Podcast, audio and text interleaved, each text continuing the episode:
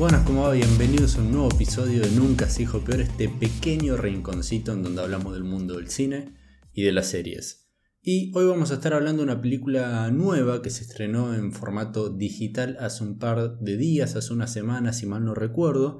Es una película titulada She Dies Tomorrow. Esta cinta está dirigida, escrita y producida por Amy Seimetz, perdón si pronuncié mal el apellido, y es una película que mezcla lo absurdo, lo bizarro, la comedia y el horror, que la verdad me gustó bastante, pero creo que me gustó más el concepto y la idea que en sí la ejecución en sí de la película, pero de eso vamos a estar hablando en unos minutitos.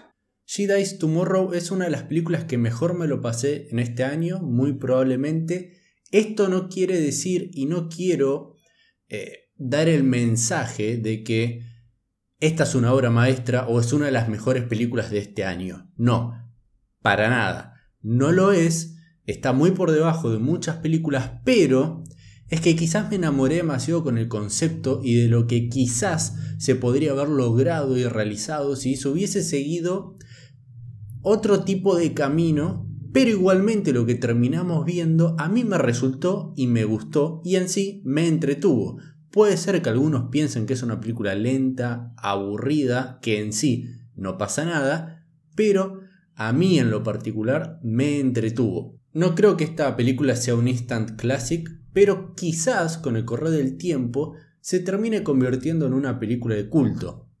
Como bien digo, no es de lo mejor de este año, no va a ser recordada como una de las mejores películas del 2020, aunque tampoco no es que haya demasiada competencia, pero puede ser que con el correr de los años esta película empiece a reflotar un poquitito más y se le dé un poquito más de valor. Puede ser, puede ser que no. A mí el concepto, la idea que maneja la película, como bien dije antes, es lo que más me terminó gustando y atrapando de esta película. En este aspecto me hizo recordar bastante a It Follows, que no es una película que a mí me haya gustado mucho, pero en este caso el concepto también fue algo que me, me maravilló, por así decirlo, que tomar el clásico slasher, podríamos decir, de lo que es las películas de horror y de terror, y mostrarnos esta historia o esta, este tipo de trama, este tipo de género, a través de el miedo y el horror de que este, este sentido del asesinato se, trans, se transmita de manera este, sexual, por ejemplo, es algo... Es, es que es una idea excelente. Y me parece que lo que más terminó gustando para mí es la idea más que la película en sí. A mí la película, esto no es una crítica de It Follows, pero no me había maravillado tanto, ¿sí? La idea, como por ejemplo acá en She Dies Tomorrow. ¿Por qué? ¿De qué se trata esta película? Bueno, básicamente la película es ver cómo la sensación que siente una persona de que va a morir mañana es transmitida de persona en persona. Y cómo a través de las cosas que ella siente, vive y piensa, las demás personas la van a escuchar y por algún motivo empiezan a tener la misma creencia que esta persona de que mañana se van a morir.